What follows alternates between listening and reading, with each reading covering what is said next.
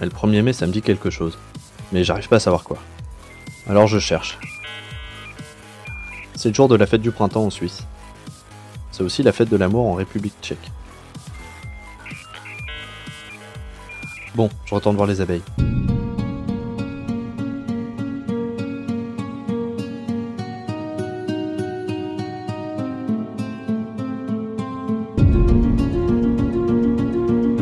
Un 1er sur les réseaux sociaux. C'est ce à quoi sont contraints les syndicats pour la première fois de leur histoire. Je suis Laurent Gaudens, journaliste à la Nouvelle République et Centre Presse. Avec ce podcast, dans l'œil du coronavirus, je vais vous raconter au jour le jour la vie au temps de la pandémie et l'impact qu'elle a sur notre quotidien, entre Poitiers, mon lieu de travail, et Châtellerault, mon domicile. Pas de défilé, pas de rassemblement, pas d'apéro. Triste 1er mai quand on est militant syndical. Comment les organisations syndicales vivent-elles ce moment inédit Nous leur avons demandé. À commencer par la CGT et la secrétaire de l'Union locale, Catherine Giraud. Pour nous, ça doit rester avant tout la journée internationale de lutte des travailleurs, hein, puisque c'est ça le 1er mai, et non pas euh, la fête des travailleurs comme, euh, comme trop souvent euh, on le dit. Et euh, on sait pertinemment qu'on ne pourra évidemment pas se rassembler comme les, années précédentes, mais on est quand même déterminé à, à, ce que le 1er mai garde cette teinte internationale et de lutte. Donc, on, bah, on multiplie les, les façons de, de procéder pour pas qu'il y ait qu'un axe, parce que euh, euh, je dirais s'il y a euh, pas d'égalité sur la possibilité de certains avoir accès aux réseaux sociaux, pour d'autres il y a une inégalité à, mettre une banderole sur son balcon. Voilà. Donc on, va bien sûr aller sur des communications vers la presse. D'ailleurs, dans la Vienne, on a un, un communiqué interorganisation avec bien sûr des syndicats, mais aussi des partis politiques, des associations que l'on a envoyé à la presse dès aujourd'hui, euh, de façon à, montrer qu'on est bien ensemble dans une dynamique de, de 1er mai euh, et pour des exigences pour le jour d'après. Et puis après, ben, on va avoir tout un tas de manifestations, comme je vous disais, aux fenêtres ou sur les réseaux sociaux, avec évidemment euh, l'idée de faire passer des messages de la nécessité de, changer ce monde libéral. Voilà, pour nous, euh, euh, c'est plus qu'essentiel et la crise qu'on traverse le démontre bien. Dans cette période qu'on traverse, les droits des travailleurs, ils ont à, à être défendus et à être entendus parce que euh, on a beau avoir un, un président de la République qui finit son, son- sa dernière allocution télévisée en, en parlant des jours heureux. Hein. Mhm. On est loin quand même de cela dans les faits. Et euh, on, on voit bien que le gouvernement profite de la crise pour s'attaquer au code du travail et les reculs sociaux, ils sont là. Semaine de 60 heures. Et on voit par exemple à Marie-sur-Jolie où euh, évidemment les salariés continuent à travailler puisque euh, production alimentaire et euh, le, temps de travail a explosé. On, a aussi tous les congés, les jours de repos qui sont remis en cause, qui vont être sacrifiés. Les abus de télétravail, parce que il y a effectivement le télétravail, ça peut être bien, mais si c'est encadré et si c'est dans le respect des personnes par rapport euh, à leur environnement aussi euh, familial. On peut pas télétravailler pour une femme ou un homme d'ailleurs quand on est en garde d'enfants. Il y a des choses qui sont impossibles. Voilà, donc euh, tous ces droits-là, ils doivent être plus que jamais portés en ce moment. Ce qui choque aussi beaucoup les salariés, c'est ces primes qui sont avancées. Alors déjà, dans l'état d'esprit de la prime, est-ce que sacrifier sa vie au travail, euh, ben ça vaut quoi Ça vaut 1000 euros par mois Ça vaut 30 euros par jour Voilà, ça c'est choquant. Et puis, euh, c'est une prime inégalitaire, c'est-à-dire que euh, les plus fragiles qui sont à la maison ne l'auront pas, ceux qui vivent à travail ne l'auront pas. Voilà, donc ça c'est assez inégalitaire, ça, ça déstructure quand même l'unité des salariés, l'unité des travailleurs. Et puis nous, ce qu'on porte aussi, c'est une prime. Soit, c'est bien ça, ça met du beurre dans les épinards pour reprendre euh, des expressions chères à notre président. Mais euh, en attendant, euh, ça ne dure pas dans le temps. Donc nous, ce qu'on demande, c'est de vraies augmentations de salaire, une vraie revalorisation salariale. Et en plus, c'est bon pour la sécurité sociale, puisque si on a plus de salaire, on cotise plus pour la sécurité sociale. C'est bon pour les hôpitaux publics, parce que tout le monde sait que c'est la sécurité sociale qui finance l'hôpital public.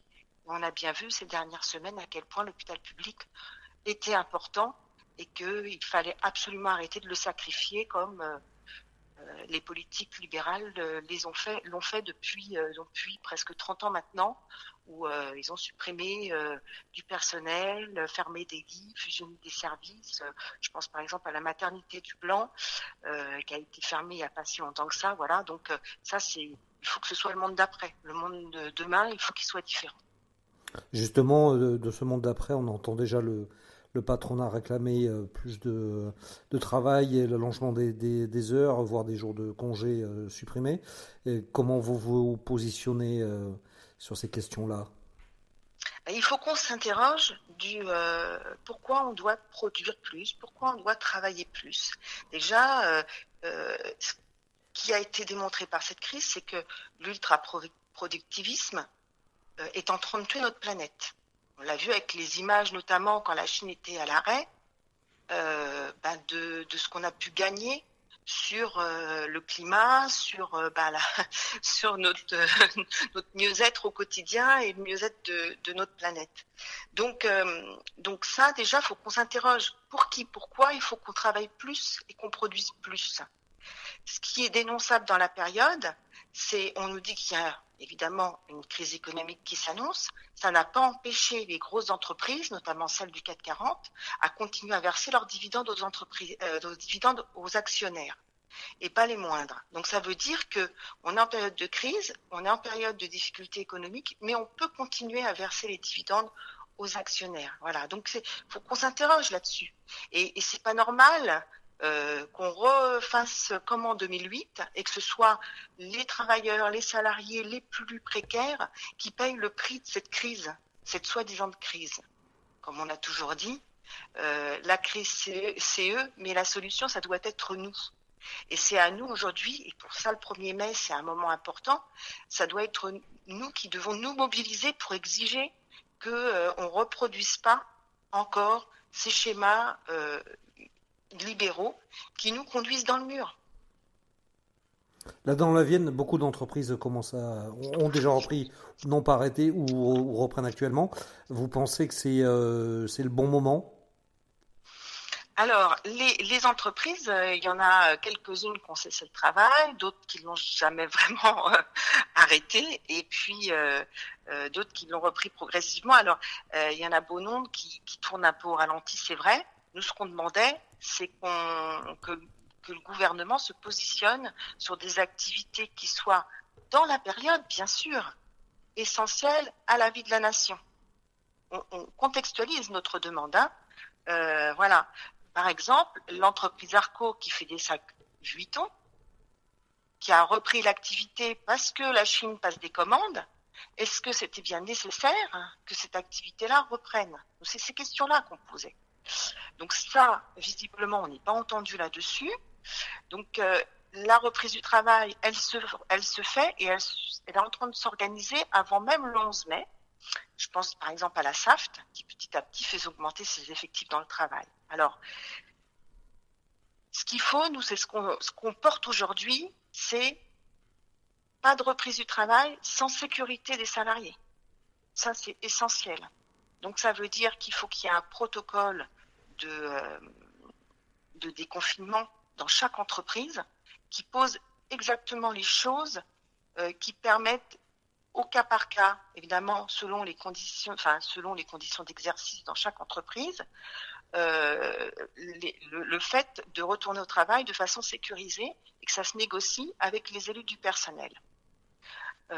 il faut par exemple que, alors le gouvernement parle d'étalement euh, du temps de travail, donc il faut qu'on soit vigilant là-dessus. Mais effectivement, il faut éviter que euh, deux équipes se croisent en même temps sur le lieu de travail, parce que plus on a de salariés dans l'entreprise, plus le risque de, de contamination est important. Et bien évidemment, puisqu'on va être plus nombreux sur un même lieu. Et il y a des lieux évidemment critiques euh, bah, la machine à café, euh, la cantine, etc. Tout ça, ça doit être regardé, étudié et de façon à, sécuriser au maximum tous les temps de travail.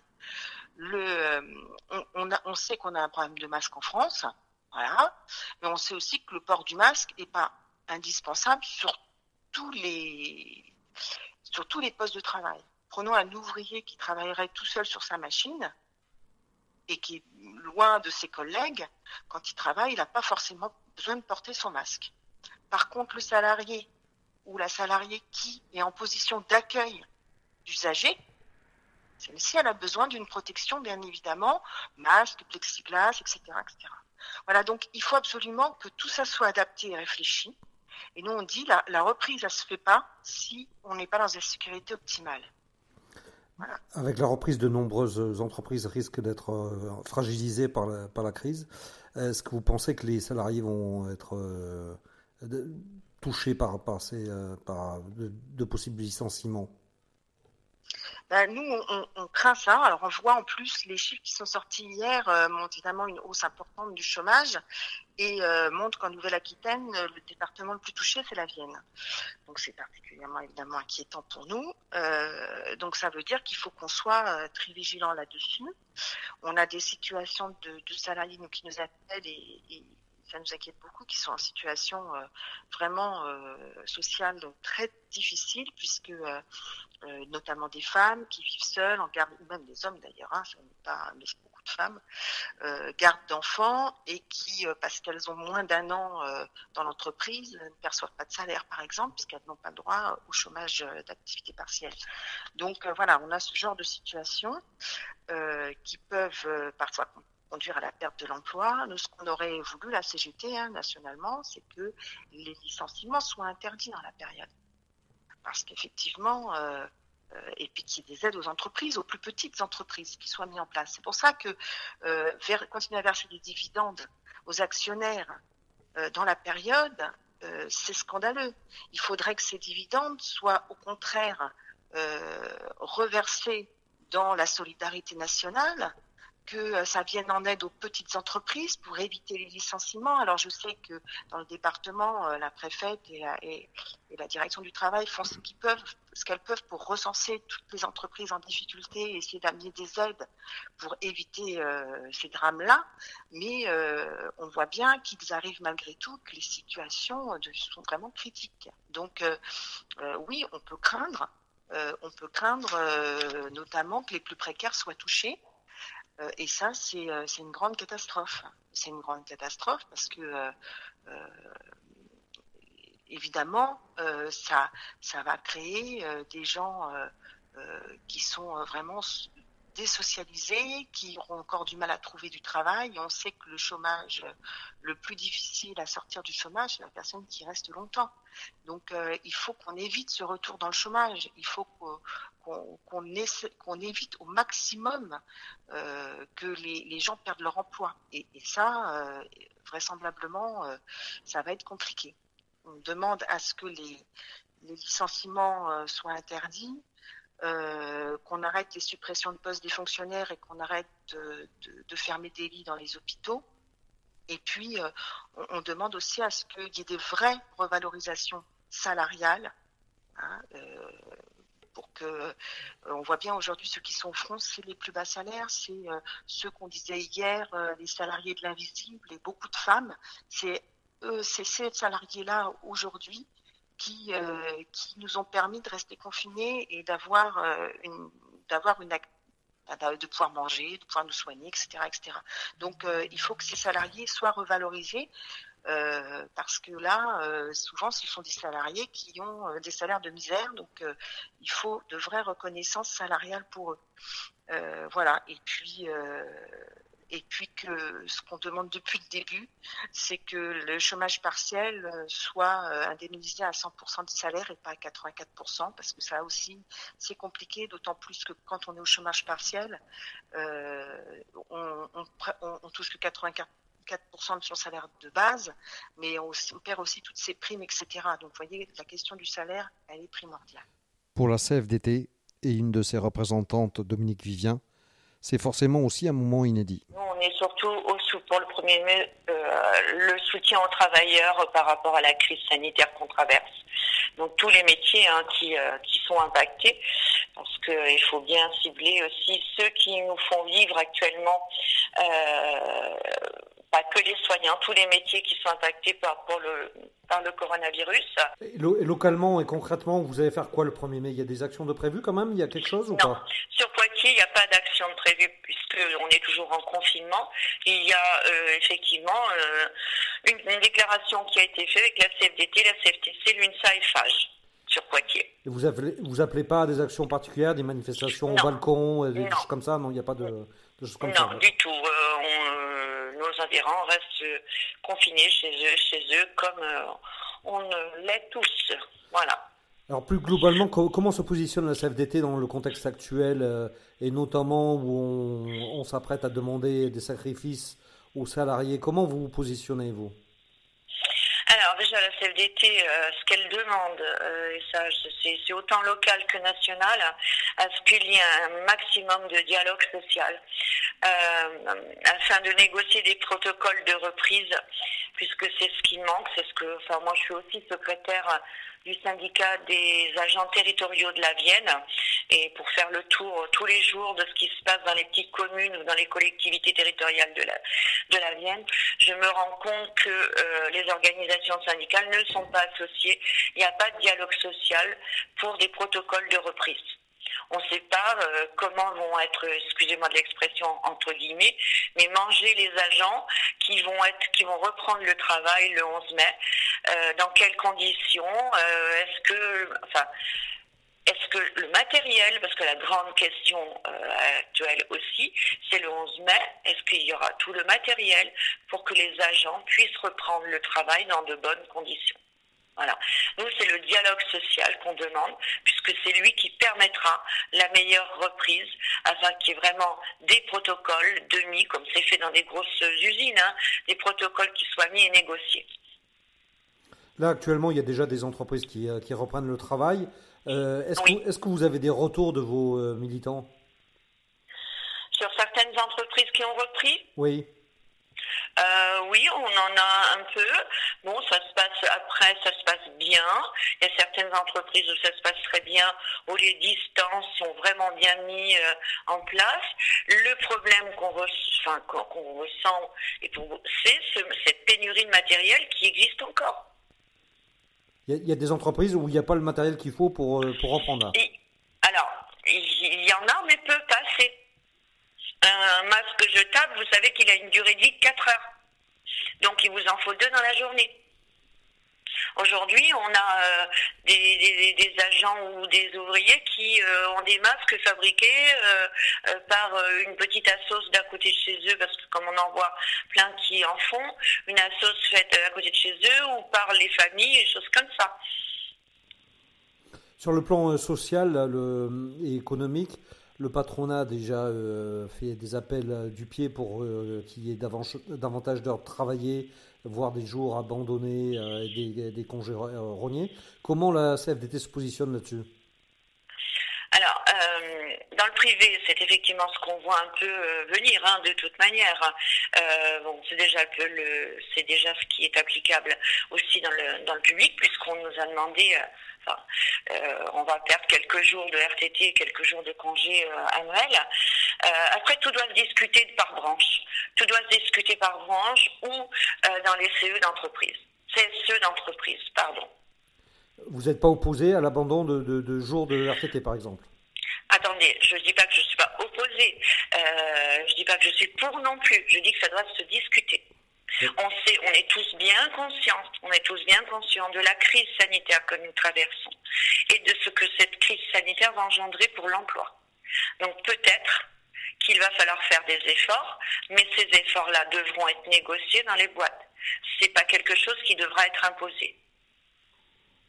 On, entend euh, déjà beaucoup de, patrons dire qu'il y a des menaces sur, effectivement sur, sur l'emploi. Est-ce que vous craignez notamment dans la Vienne à des, euh, des faillites, des, euh, des, plans de licenciement euh, une fois le, déconfinement passé Dans la Vienne comme dans tous les départements, hein, malheureusement, c'est général, oui, oui, oui, on le craint. Enfin bon, tous ces gens qui sont au chômage actuellement, regardez tous les tous les, les, intermittents du spectacle qui se retrouvent sans, enfin tout ce qui est arrêté. Oui, enfin il y a une grosse peur de tous ces gens qui vont se retrouver sans, sans boulot. Oui, bien sûr. Vous attendez une aide plus conséquente de la part du gouvernement Oui, oui, bien Et puis bon, je pense que Laurent Berger l'a bien dit euh, dans un interview, euh, je sais plus, je crois que c'est lundi soir. Il y a aussi, euh, bah, peut-être qu'il faudrait revoir aussi sur l'impôt sur les grandes fortunes, sur toutes ces entreprises qui font des bénéfices. voilà. Et puis il y a aussi, maintenant on commence à avoir quelques assurances qui commencent à aider quelques entreprises, mais aussi enfin, toutes ces entreprises qui font des bénéfices. Quoi. Vous attendez aussi une aide des collectivités locales dans la Vienne? Oui, bien sûr, mais bon, malheureusement, euh, les, collectivités, enfin, si c'est des petites collectivités, ça va être un peu euh, difficile, mais je pense que euh, Conseil régional Nouvelle-Aquitaine a quand même débloqué dès le début de la crise une, certaines sommes. Je pense qu'ils vont, ils vont continuer certainement. Grand Poitiers, je sais qu'il y a des, enfin, des aides financières, je ne sais pas ce qu'ils ont encore discuté, mais euh, je pense qu'il y a des collectivités qui, oui, on attend quand même un soutien pour certaines petites, enfin, certaines entreprises des collectivités. Après, malheureusement, on sait tous que les collectivités, certaines collectivités ont des, ont des budgets qui vont, euh, euh, qui vont diminuer avec la suppression quand même de la taxe d'habitation et choses comme ça, parce qu'on le ressentait déjà un petit peu parce que bah, avaient plus euh, cette, cette ressource, quoi. Mais on attend de l'aide des collectivités. Après, faut oublier aussi une chose, hein, c'est que jusqu'à maintenant, les enfin, tout ce qui est fonctionnaire qui fonctionnait en, en général, hein, je fais pas en général euh, qui euh, sont actuellement confinés chez eux ont perçu leur, leur salaire en entier du mois d'avril. Est-ce que vous pensez que, que, le modèle économique actuel est, euh, est à revoir avec cette crise? Oui, tout à fait. Et de quelle manière? Je sais pas encore parce que euh, c'est vraiment quelque chose qui va falloir qu'on c'est une discussion que j'ai eue avec un collègue là il y a pas longtemps. Euh, mais je pense qu'il va falloir aussi privilégier euh, la le savoir-faire français.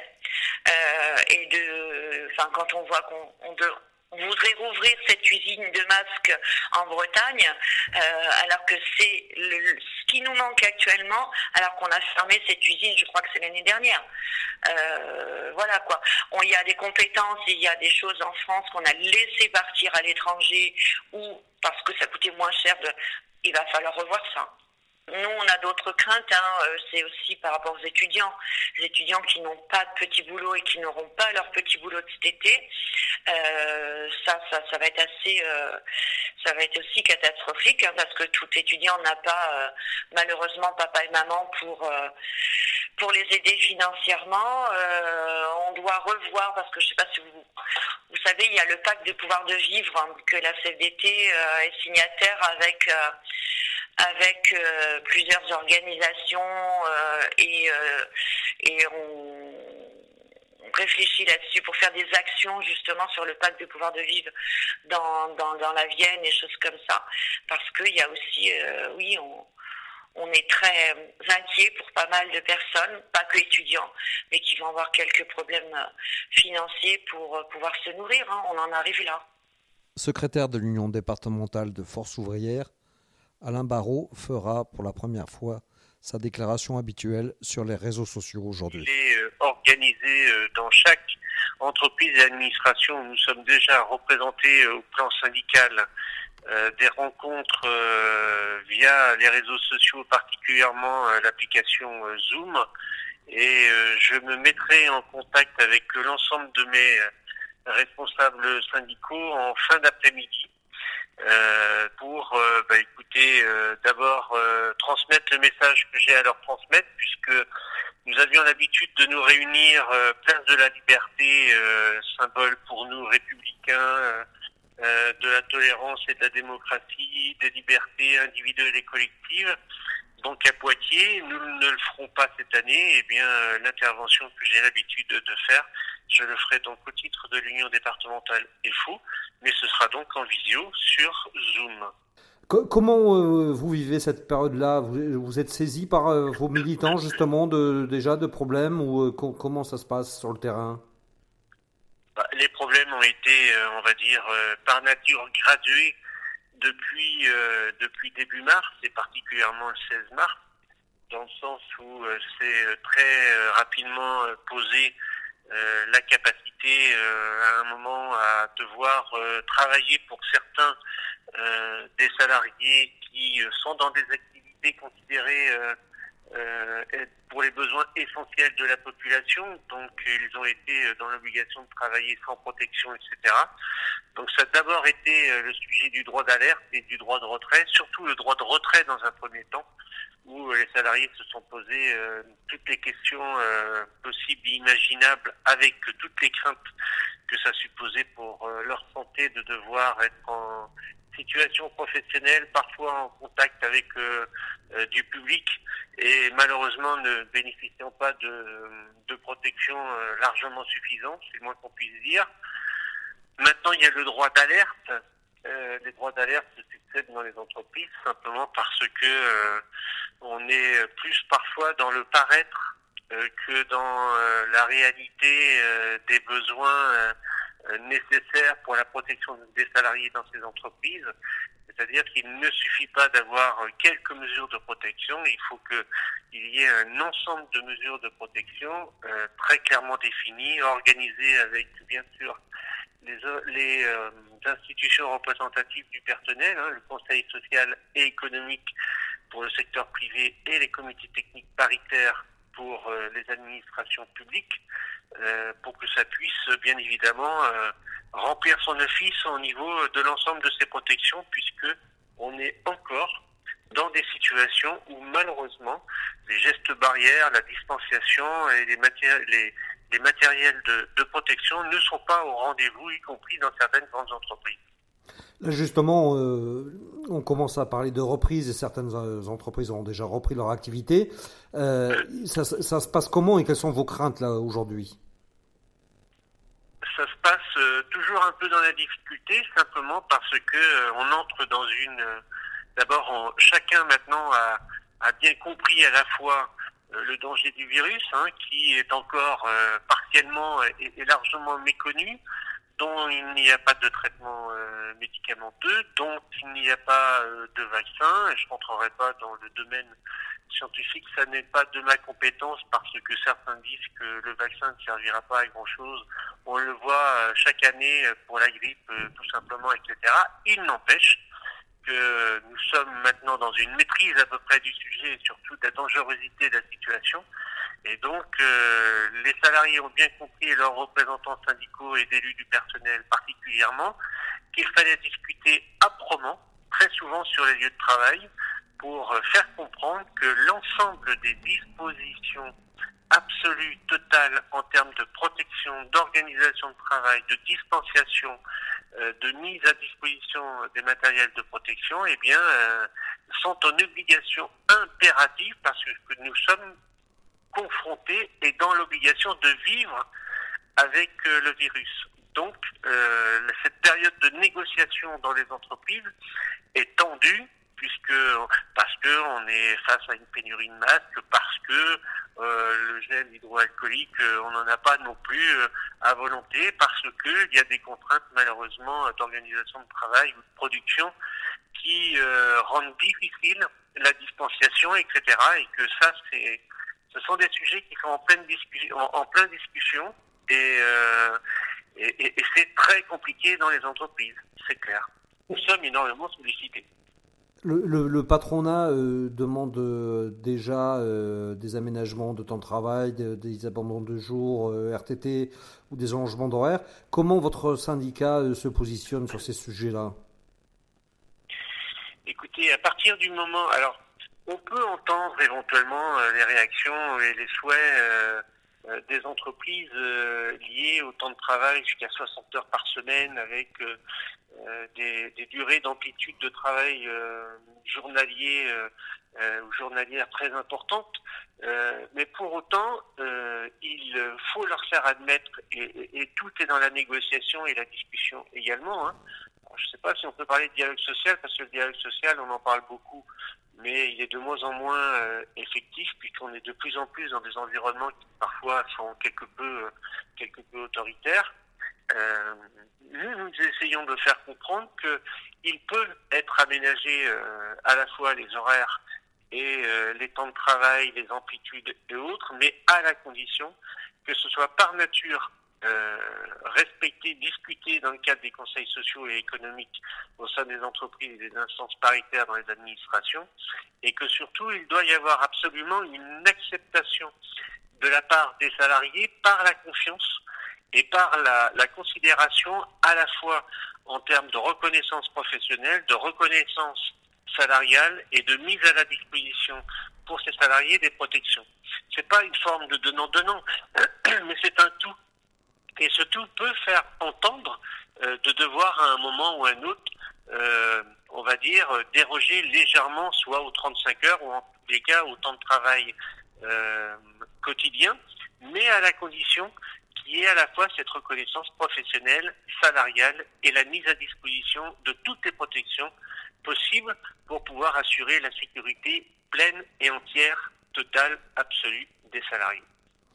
On craint des difficultés euh, rapides pour certaines entreprises, euh, des, faillites, des, plans de licenciement. Est-ce que vous avez déjà écho de, menaces qui pèsent sur des entreprises dans la Vienne?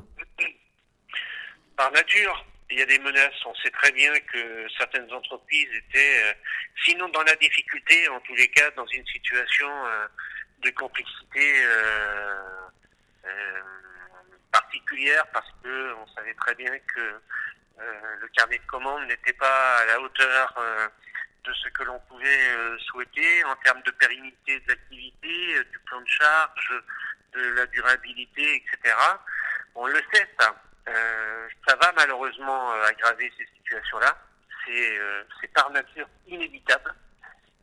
Et la casse sociale et la casse humaine, c'est clair, vont être particulièrement terribles y compris sur le plan sanitaire euh, où on en parle en fait euh, très peu. Euh, c'est-à-dire qu'on sait très bien que les situations, les, les, les, capacités du service de la médecine du travail comme de l'inspection du travail ne sont pas nécessairement à la hauteur des besoins des entreprises et surtout des salariés et que en termes de sécurité et de, médecine du travail, nous allons aussi avoir des situations euh, très compliquées avec des conséquences sur la situation sanitaire globale des salariés et de la population en général.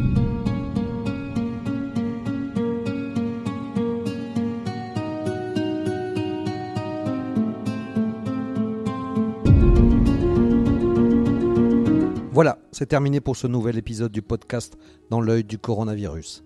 Si vous l'avez aimé, n'hésitez pas à en parler autour de vous, à le partager sur les réseaux sociaux, à vous abonner sur les plateformes de podcast telles que Spotify Deezer et à voter pour lui sur Apple Podcast. Ça nous aidera vraiment à continuer.